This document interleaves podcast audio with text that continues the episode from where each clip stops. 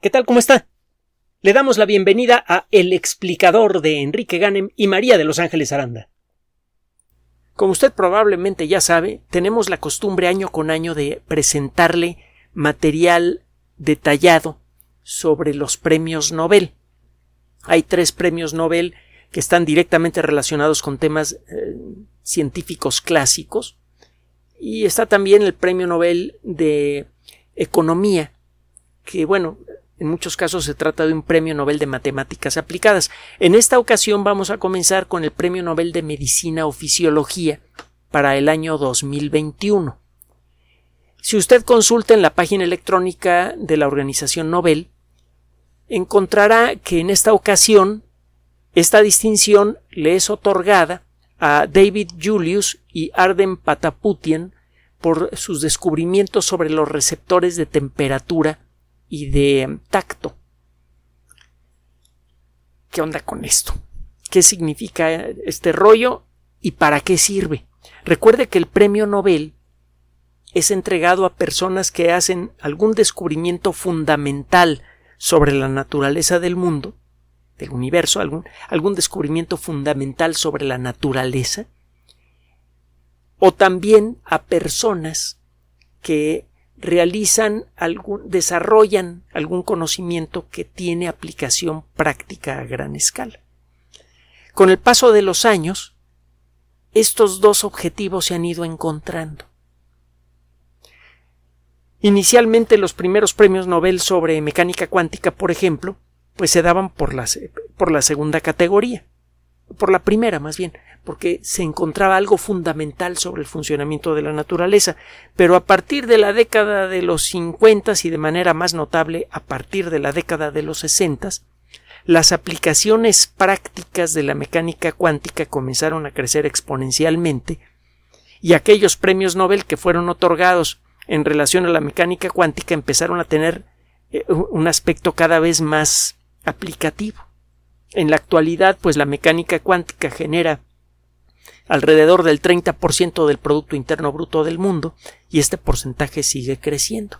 De hecho, va a crecer más ahora que comiencen a hacerse populares a, muy gran escala las fotoceldas y otros dispositivos para la generación de energía limpia. Aunque este asunto de, de qué tan limpia es esa energía lo tenemos que explorar en detalle, pero eso será en otra ocasión.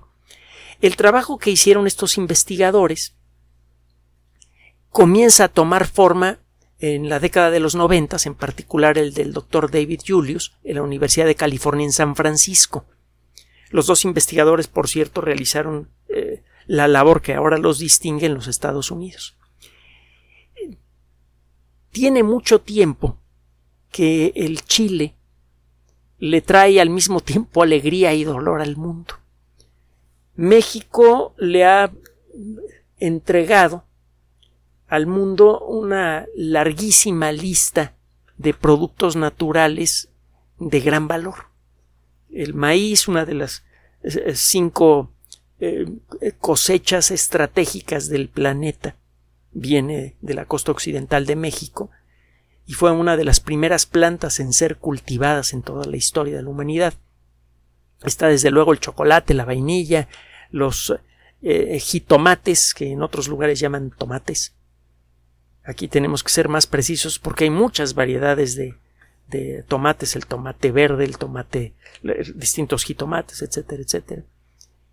Y bueno, desde luego, todos, todos eh, los productos vegetales que se conocen colectivamente como pimientos, desde los pimientos dulces hasta eh, eh, los chiles más peligrosos, por ejemplo, el habanero, todos tienen su origen aquí como producto alimenticio.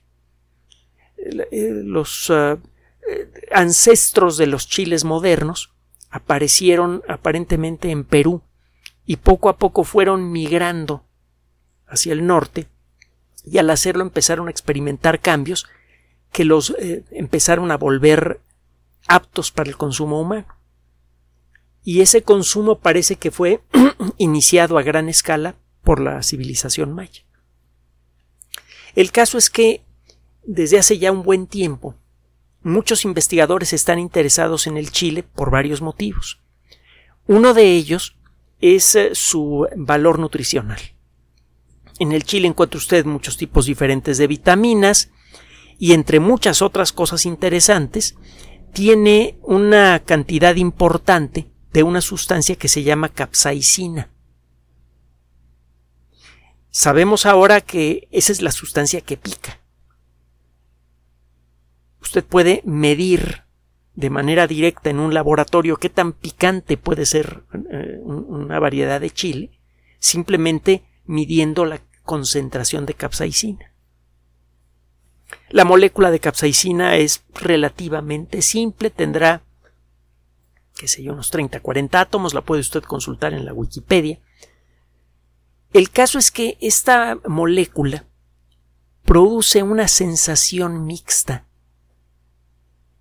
Cuando usted se come un taco de costilla o se come una quesadilla o alguna otra cosa y le pone una buena cantidad de una salsa hecha a conciencia, empieza a sentir una sensación como de ardor y luego otra diferente que es la sensación del, picante. Al principio estas sensaciones se mezclan, sobre todo las primeras veces que prueba usted eh, chile con algún alimento. En muchos países del mundo para describir la sensación que produce el chile se utiliza eh, la palabra calor. Se dice que el chile quema. Realmente no quema, pero produce una sensación que por momentos se parece mucho. Es curioso, pero esa misma capsaicina que genera esta sensación tiene un efecto antiinflamatorio sorprendente muy tangible. Y es por eso que ha sido buscada en muchos laboratorios médicos y existen ahora eh, cremas y otros productos basados en la capsaicina. Efectivamente es un antiinflamatorio muy interesante, muy bueno. Es paradójico. Normalmente cuando usted se quema, aunque sea de manera muy ligera, la zona quemada se inflama. Esta sustancia produce sensación de quemadura, pero no inflama. ¿Por qué? En muchas ocasiones hemos dicho que usted nunca puede calcular cuándo un trabajo científico va a tener consecuencias prácticas valiosas. Escuche con cuidado lo que viene. Este investigador, el doctor Julius, con su equipo, se pusieron a estudiar los chiles a nivel molecular empezaron a buscar en el sistema nervioso humano y en el de otros organismos parecidos exactamente cómo es que ocurre la reacción entre las células del sistema nervioso y la capsaicina que genera la sensación de picante, de quemadura. El problema es que el analizar, y más en aquella época, el analizar todas las posibles proteínas que hay en la superficie de las células del sistema nervioso se antojaba como una misión imposible. Normalmente el sistema nervioso, y de hecho todas las células, incluso las que no eh, forman parte del sistema nervioso, interactúan con el exterior a través de proteínas que tienen clavadas en su membrana. Si usted pudiera ver con un microscopio superpoderoso, más poderoso que un microscopio electrónico clásico, la superficie de una célula, la que sea, usted encontraría una superficie hecha de un material más o menos homogéneo, los, eh, los eh, fosfolípidos de los que hemos hablado en otras ocasiones, vería usted que la membrana de la célula está hecha principalmente de grasa, y sobre esta superficie pareja se ven grumos que parecen como las pasas en un panque. Esas son las proteínas de membrana. Estas proteínas de membrana son fundamentales para muchas cosas diferentes. Por ejemplo, eh, lo hemos mencionado en muchas ocasiones, hay una proteína que encuentra usted en todas las células del cuerpo, que se encarga, está en la superficie, está clavada en la membrana de las células y eh, su única labor es la de atrapar moléculas de otra proteína pequeña que a veces circula en la sangre. Esa proteína pequeña se llama insulina. Cuando este receptor de insulina atrapa a una molécula de insulina, se inicia una serie de procesos moleculares que hacen que se abran unos poros moleculares en la superficie de las células que permiten únicamente la entrada de moléculas de glucosa. Esas moléculas eh, van cargadas con energía, se necesita mucha energía para integrar una molécula de glucosa, las uniones entre muchos de sus átomos requieren de mucha energía para establecerse y por lo tanto cuando se rompen estas uniones se libera mucha energía. Esta molécula cargada con energía, pero inútil para la célula, es entonces procesada en una refinería molecular que se llama mitocondria. Ya hemos platicado de las mitocondrias, en realidad son bacterias que viven en el interior de nuestras células que tienen su propio ADN y que se reproducen cuando se les pega su real y regalada gana. Bueno, en el interior de las eh, mitocondrias ocurre un proceso molecular muy complejo que incluye el famoso ciclo de Krebs, que probablemente recordará de, de sus clases de secundaria, y como consecuencia de eso se producen otras moléculas, el, eh, eh, se producen muchas moléculas de trifosfato de adenosina, que son una forma purificada de la glucosa. La glucosa es transformada químicamente en trifosfato de adenosina y el trifosfato de adenosina se puede romper con facilidad y libera su energía de manera que puede ser utilizada para muchos procesos moleculares de la célula. La glucosa, que es como si fuera petróleo, es refinada por la mitocondria y convertida en algo metafóricamente similar a la gasolina, que es el trifosfato de adenosina. Esto comienza a ocurrir gracias a lo que sucede en la membrana celular. Una proteína en forma de poro se abre y por su distribución de cargas eléctricas solamente permite la entrada de moléculas de glucosa. Si usted se pone a estudiar las proteínas que hay en la membrana de cualquier célula, se va de espaldas. Hay muchas, muy diferentes, y todas son cruciales para el funcionamiento de la célula.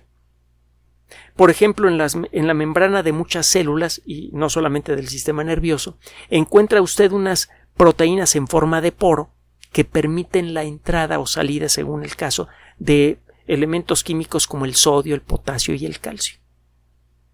Si usted bloquea y deja abierto el poro que permite el paso de calcio, se le sale el calcio a la célula y la mata. Eh, una de los eh, eh, una de las sustancias más peligrosas que hay en el mundo, que es la, toxina que produce eh, eh, la, la, bacteria causante del tétanos, hace precisamente esto.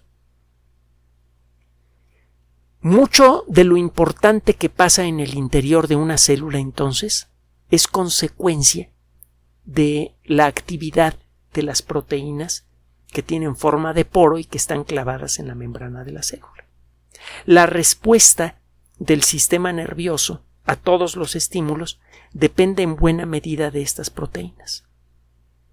Estos investigadores dijeron, bueno, pues debe existir alguna proteína en forma de poro en la membrana de ciertas neuronas que se activa cuando recibe capsaicina. Al activarse esta proteína, la célula afectada comienza a enviar señales que son interpretadas por el cerebro como una sensación de quemadura o de picante. ¿Cuál será esa proteína?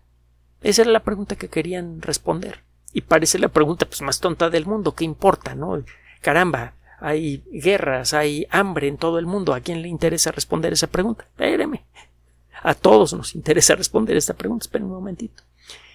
Estos investigadores hicieron un trabajo bastante complicado.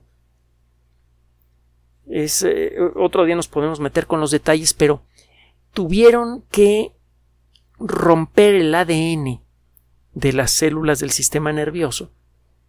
Y esto es, eh, la molécula de ADN es enorme y se rompe en muchos pedacitos muy chiquitos. Hubo que estudiar uno por uno estos pedacitos para ver cuál de ellos tiene la información que sirve para crear una proteína de membrana que reaccione a la capsaicina. Entonces, lo que hicieron estos investigadores fue, para resumir, tomar el AD, pedacitos de ADN de célula humana del sistema nervioso, se la ponen a, a celulitas en cultivos de tejido, a muchas de ellas, un grupo de células por cada fragmento, y hay literalmente millones de ellos.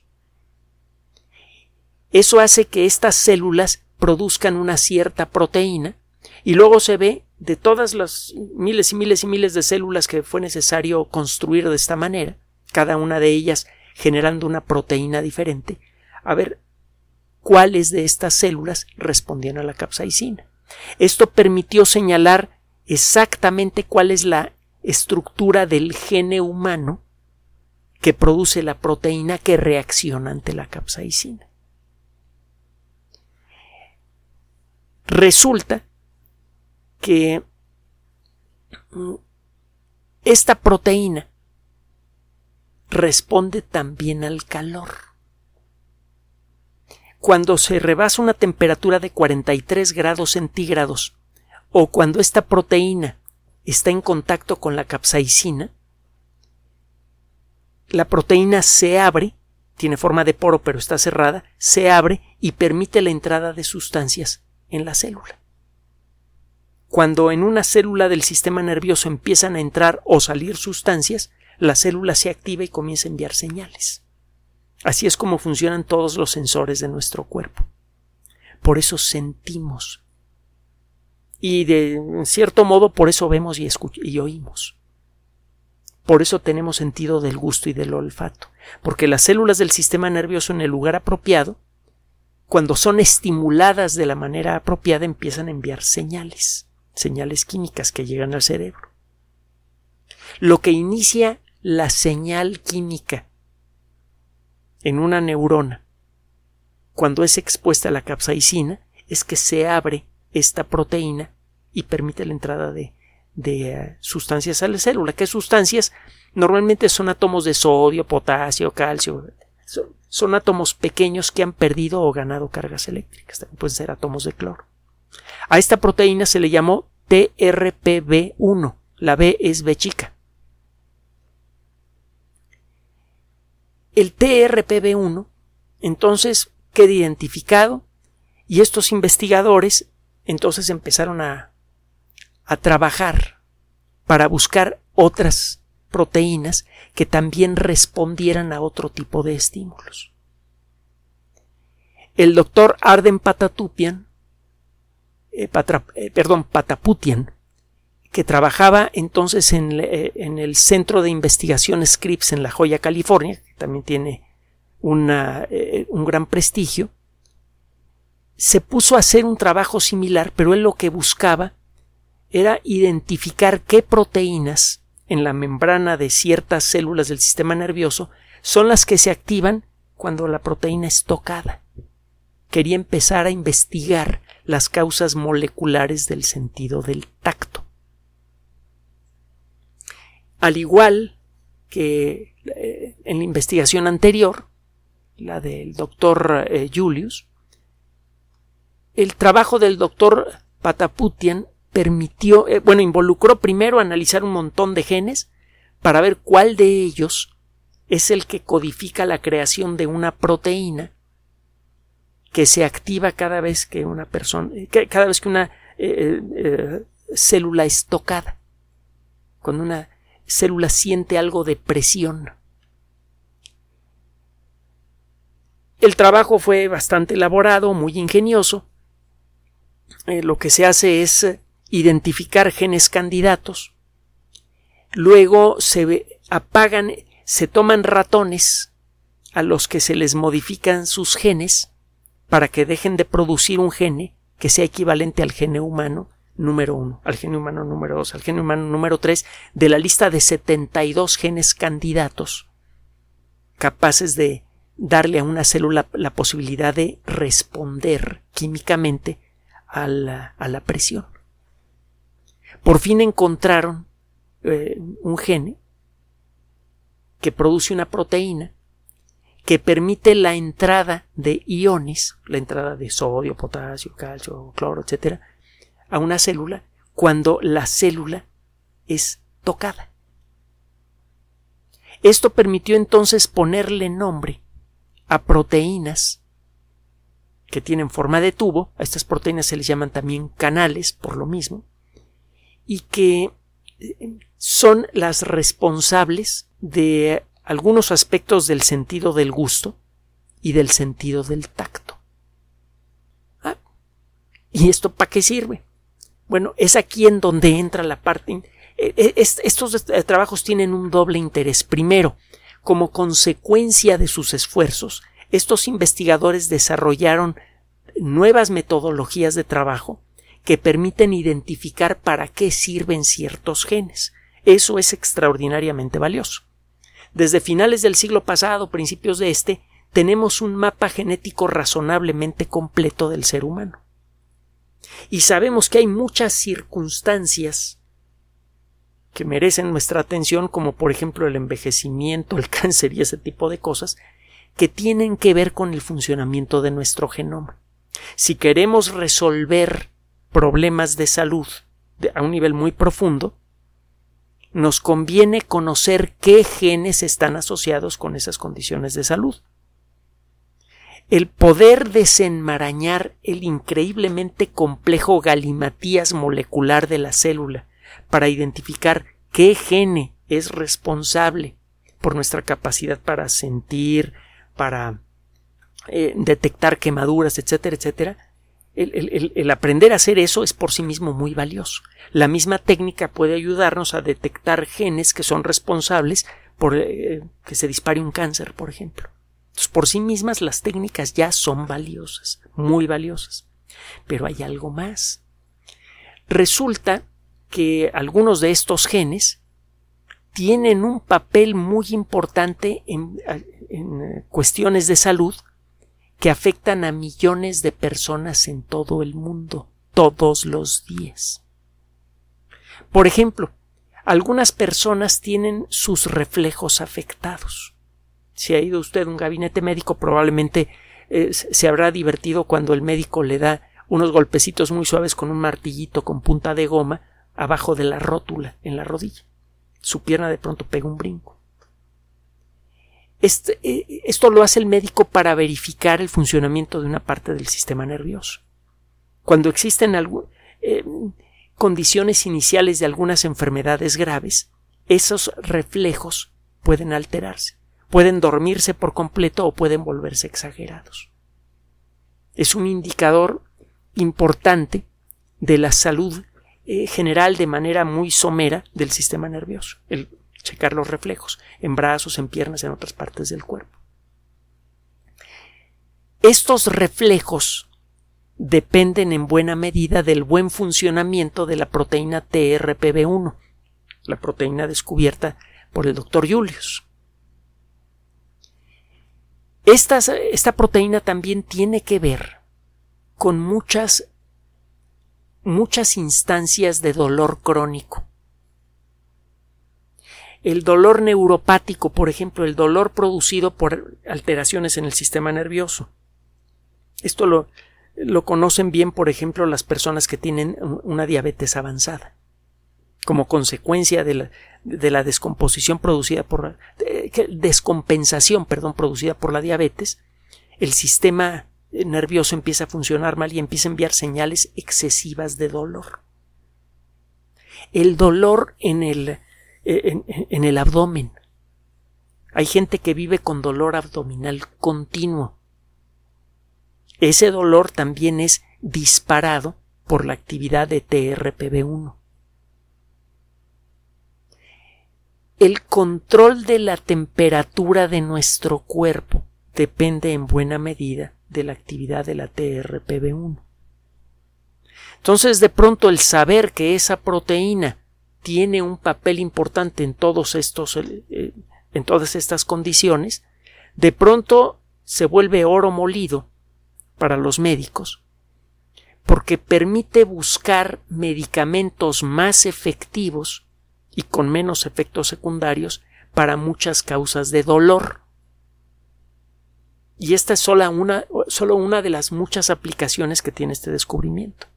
En la actualidad hay una verdadera epidemia espantosa en los Estados Unidos que ya tiene, por cierto, décadas de adicción a sustancias eh, derivadas del opio. Solo que esas sustancias no son vendidas de manera ilegal en la calle. Las consigue usted en una farmacia con receta. El problema de la adicción a los medicamentos de patente, principalmente analgésicos, es decir, sustancias que sirven para luchar contra el dolor, es verdaderamente pavorosa. Produce más muertes al año y más problemas de adicción grave que las drogas clásicas que se venden en la calle en forma ilegal. Es mayor el problema que producen los medicamentos legales que las drogas ilegales. Y es vastísimo. Hay documentales que tratan sobre, sobre esto. Pues bien, esto sucede porque estos medicamentos son muy buenos, realmente muy buenos, para apagar casi cualquier dolor, pero son escandalosamente adictivos. Algunos de ellos son 50 veces más adictivos que la morfina. Hágame usted el favor, la morfina por mucho tiempo fue el epítome de, de, de las sustancias adictivas. Pues hay sustancias que con una dosis 50 veces menor producen el mismo efecto y se venden como medicamentos. hay toda una discusión allá de cómo es posible que esto, esté ocurriendo, cómo, no le ponen un alto a las farmacéuticas. Y es un rollo legal verdaderamente espantoso. Bueno, si llegamos a entender a nivel molecular, y estamos en buen camino de ello gracias al trabajo de estas personas, si, podemos entender bien la causa molecular de los dolores agudos que no ceden a los analgésicos clásicos, podríamos desarrollar nuevos analgésicos que no produzcan el efecto de los opiáceos, que no produzcan adicción grave y que sean muy efectivos para calmar el dolor. Esto le calmaría el dolor a millones de personas en todo el mundo que viven toda la vida con dolor crónico. ¿Qué hubo le? ¿Resultó importante ponerse a hacer los estudios que le mencioné al principio? Y eso no es todo, espéreme, todavía me falta. Recuerde que en, el segundo juego de trabajos, en, lo que se detectó fue a los, al genes encargados de producir las proteínas que responden a la presión. Son eh, las proteínas que le dicen al cuerpo cuando está tocando algo, que le dicen al sistema nervioso cuando está usted tocando algo. Bueno, esto por sí mismo es valioso. Resulta que el tacto funciona a muchos niveles diferentes. Lo que llamamos sentido del tacto involucra la respuesta, la interpretación que hace nuestro cerebro de la reacción que tiene el sistema nervioso cuando las células encargadas del tacto tocan algo. Es un proceso complejo que involucra a un montón de, células y involucra desde luego a nuestro cerebro. Pero estos estas mismas moléculas que detectan presión se encuentran en muchos otros puntos en donde no existe el sentido del tacto. Por ejemplo, durante el crecimiento, las, las estructuras óseas van tomando su forma como consecuencia de estos sensores de presión. Normalmente acabamos con dos piernas que tienen prácticamente el mismo tamaño gracias al funcionamiento de estos sensores de presión que detectan cuando el cuerpo está eh, generalmente cargando más el peso de un lado que de otro.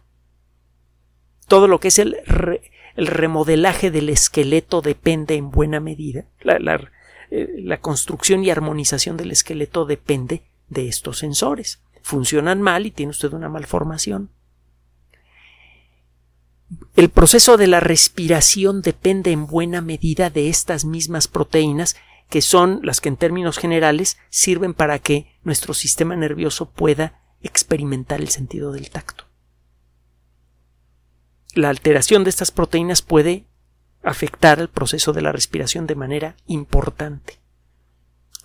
También dos procesos relacionados, la generación de orina y la eliminación de orina por, por un lado y por otro el control de la presión sanguínea dependen de estas proteínas.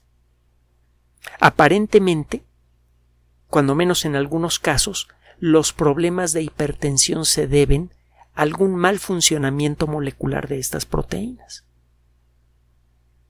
Y esto, de nuevo, es oro molido para los médicos, porque de pronto tienen tienen el camino hecho para crear moléculas que de manera más perfecta, con menos efectos secundarios, puedan controlar problemas de hipertensión o de hipotensión, el problema opuesto, alteraciones en el proceso de la respiración, alteraciones en el proceso de la generación y expulsión de orina, que pueden involucrar, entre otras cosas, por ejemplo, incontinencia.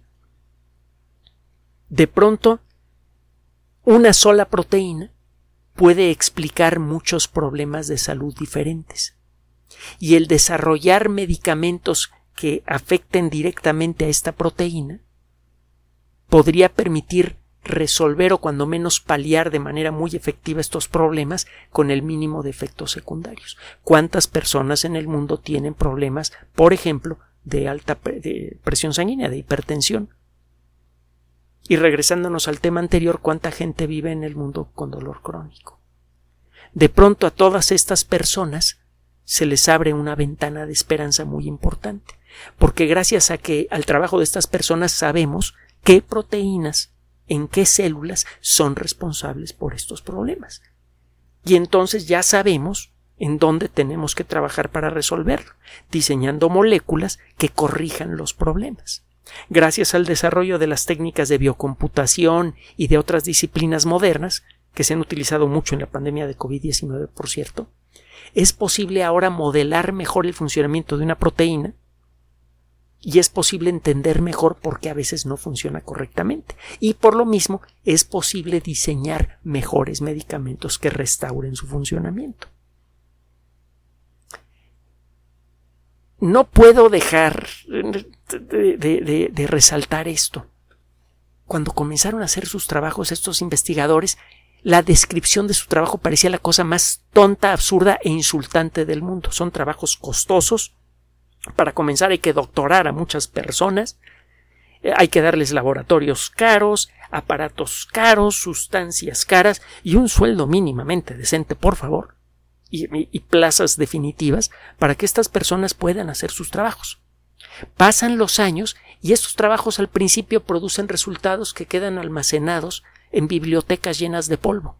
Son trabajos que parece que nadie más va a volver a leer.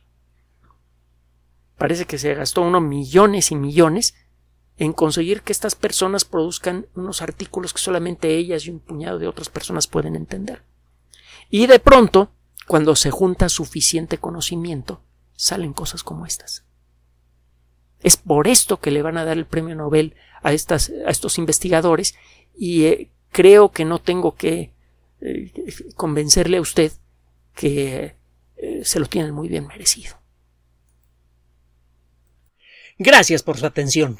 Además de nuestro sitio electrónico www.alexplicador.net, por sugerencia suya tenemos abierto un espacio en Patreon, el explicador Enrique Ganem, y en PayPal, el explicador patrocinio por los que gracias a su apoyo sostenemos este espacio. Puede usted descargar gratuitamente estos audios en formato MP3 en Spotify y en iTunes como El Explicador sitio oficial y en SoundCloud como El Explicador y con formato de video en YouTube en El Explicador sitio oficial.